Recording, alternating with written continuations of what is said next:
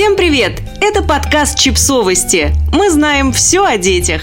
Мой бывший ребенок. Родительство после развода. Портал кроха.ру расспросил психотерапевта Екатерину Хломову и семейного психотерапевта Петра Дмитриевского о тактике и стратегии общения с новой мамой, новым папой, новыми братьями, сестрами и, конечно, новыми детьми.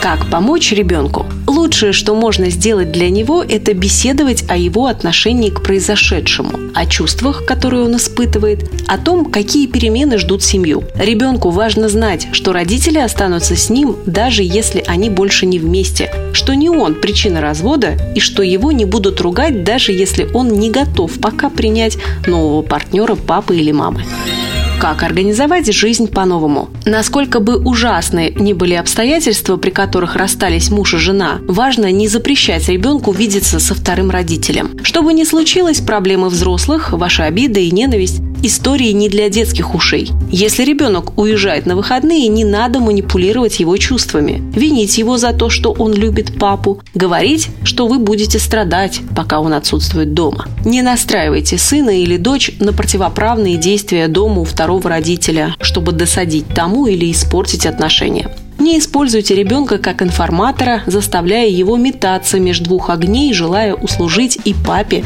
и маме. Как быть маме, вступающей в новый союз? Сближение нового избранника с детьми женщине нужно организовывать постепенно, с уважением и терпением, относясь к темпу, на который согласен ребенок. Сначала нужно устроить, например, совместный выезд на природу. Только после нескольких таких поездок может идти речь о переезде под одну крышу, подчеркивает Петр Дмитриевский. Если у вас появился новый знакомый, следите, чтобы дети не почувствовали себя заброшенными. Они уже потеряли одного родителя, отца, и теперь им страшно потерять второго. Мужчине, в свою очередь, важно не вмешиваться в конфликт между мамой и ребенком. Разногласия от этого только обострятся, но в личном общении стоит морально поддерживать свою жену. Способствовать сближению будет и отсутствие необходимости называть отчима папой, лучше просто по имени.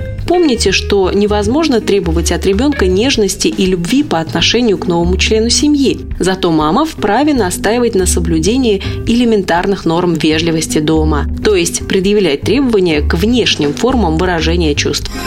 Как быть отчиму?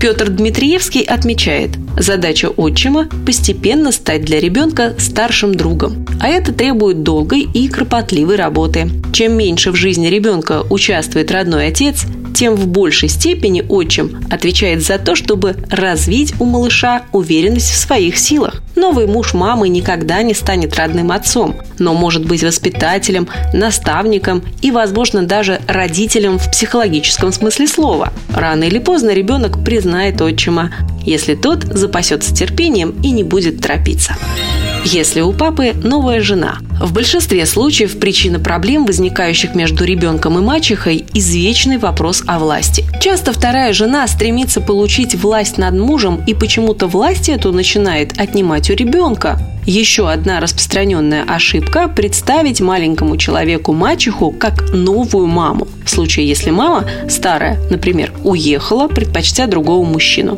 Не стоит скрывать от ребенка правду, но и не надо подчеркивать, что эта мама тебе не родная. Не употребляйте слова «родная» и «не родная». Второе явно негативно окрашено, и ребенок почувствует это. Можно сказать, что одна мама его родила, а другая вырастила.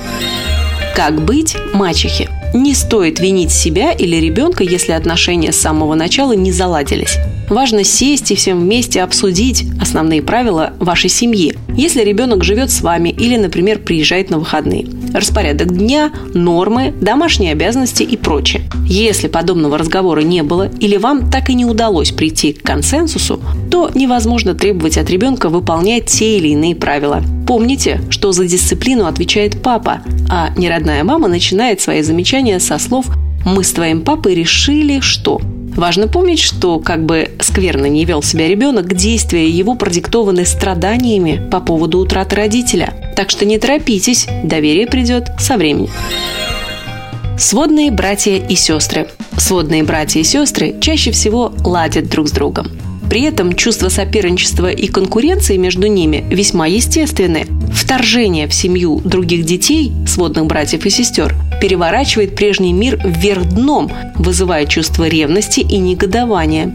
Задача взрослых в это время – принять эмоции ребенка, то есть не запрещать проявлять их, и создать благоприятную эмоциональную атмосферу в семье. Не забывайте, очень скоро процесс стабилизируется, и все члены семьи понемногу начнут адаптироваться к переменам.